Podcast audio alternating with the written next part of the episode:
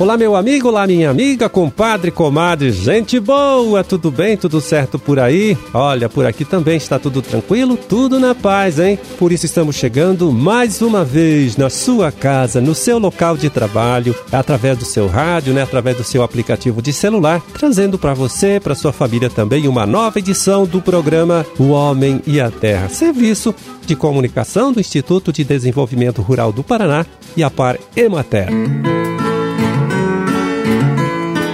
Bom, aqui na produção e apresentação, mais uma vez conversando com você estou eu, Amarildo Alba, né, contando sempre com trabalho, com ajuda ali do Gustavo Estela na sonoplastia. Primeiro de dezembro de 2022, quinta-feira, deixa eu ver aqui, quinta-feira de lua crescente e Dia Internacional de Luta contra a AIDS. Pois é, viu? Neste momento, né, nessa altura do campeonato aí, todo mundo já sabe que a cigarrinha é mesmo um problema muito sério para o produtor que investe na cultura do milho. Ela transmite as doenças conhecidas como enfesamentos, doenças complicadas, né, que chegam a provocar prejuízos aí da ordem de 60, 70% na produção, na produtividade em muitas plantações, plantações de milho aqui em nosso estado.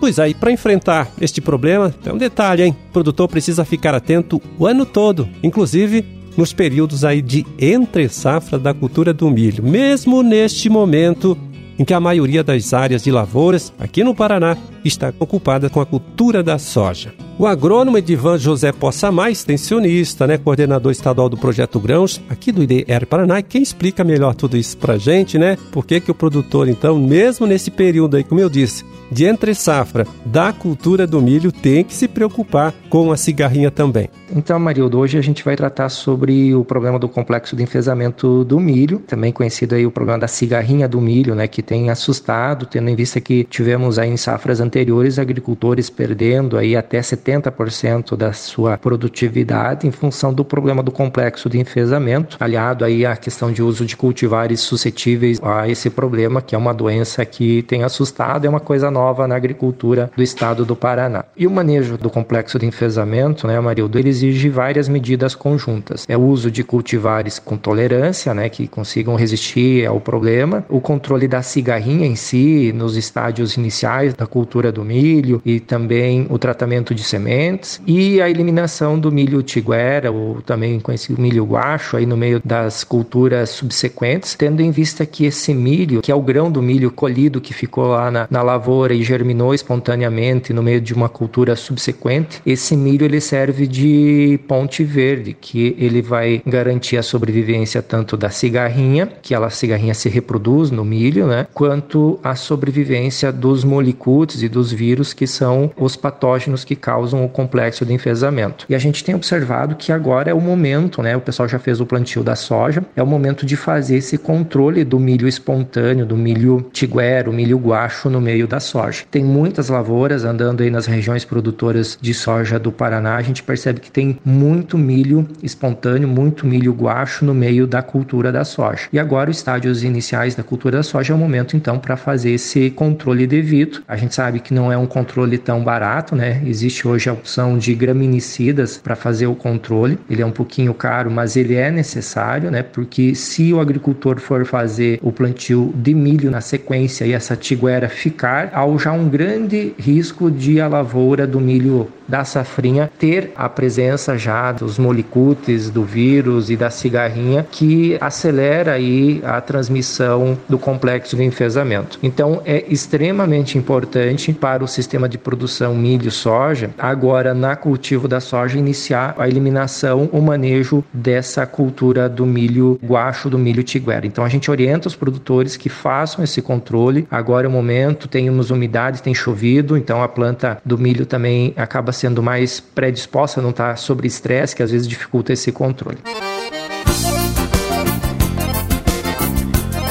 E agora vamos ver como anda o mercado, né? Como está a comercialização dos principais produtos de nossa agricultura, de nossa pecuária, acessando o site do Departamento de Economia Rural DERAL, lá da Secretaria de Estado da Agricultura. São os valores médios, né? Vou passar aqui para você os valores médios praticados nesta última segunda-feira, dia 28 de novembro.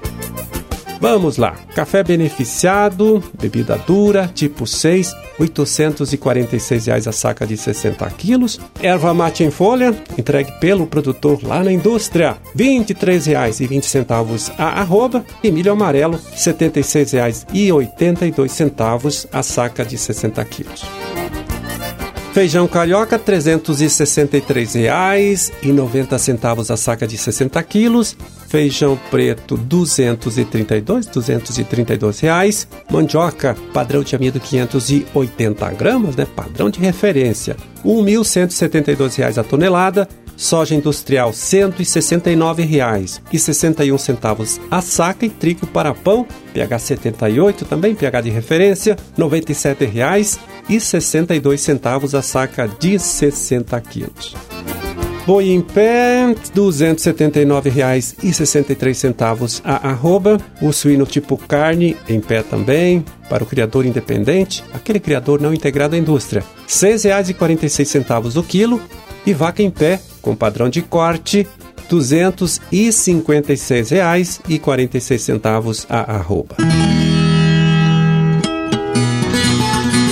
E antes de terminar, deixa eu compartilhar aqui com você, viu, uma notícia interessante que acabamos de receber lá do pessoal que trabalha com o programa Paraná Energia Rural Renovável. Olha só, viu? Nesses últimos 16 meses, que é o tempo de existência deste programa aí, 2.550 agricultores, também empreendedores rurais, aqui do nosso estado, aqui do Paraná, encaminharam projetos para a instalação de um sistema próprio de geração de energia elétrica em suas propriedades, né? Com um investimento, olha só, dinheiro, hein? Um investimento que passa de um bilhão de reais.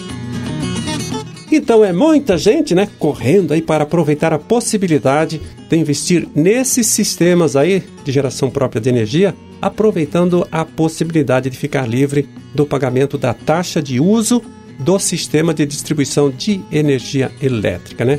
O que será possível até o próximo dia 7 de janeiro, janeiro do próximo ano, quando entrará em vigor uma nova legislação, né? Uma nova lei que daí sim permitirá às empresas aí que distribuem energia a fazer esta cobrança. E vou agora aqui explicar para você, né, com mais detalhe para entender certinho tudo isso. Quando você produz energia elétrica própria, tá? Usando, por exemplo, placas solares, né, essa energia é, será encaminhada para a rede de distribuição de energia elétrica aí da sua região e que geralmente é da Copel, né? Você manda essa energia para a rede e depois, claro, vai gastando conforme precisa, né? Um relógio especial faz essa medição do que foi produzido e do que foi gasto, né? Então, no momento você, como eu disse, você não paga para fazer o uso deste sistema aí para guardar, para armazenar a energia que você produz. Depois de janeiro, depois de 7 de janeiro, sim, vai ter que pagar uma taxa por isso.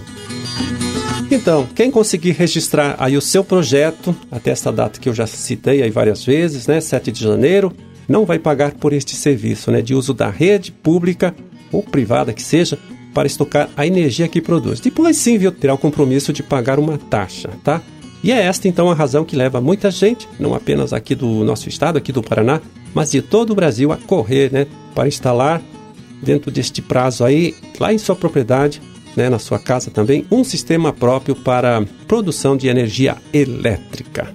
E se você então quer saber mais sobre tudo isso, tá certo? É, você pode dar uma passadinha aqui no escritório do nosso instituto, do município aqui. Aliás, se tiver também o WhatsApp deste escritório, também pode mandar a sua mensagem que os técnicos lá estão preparados, estão capacitados para prestar toda a orientação que você precisa em relação a este assunto, tá certo? Então, Fica aqui a dica, fica este alerta, fica a orientação para você também.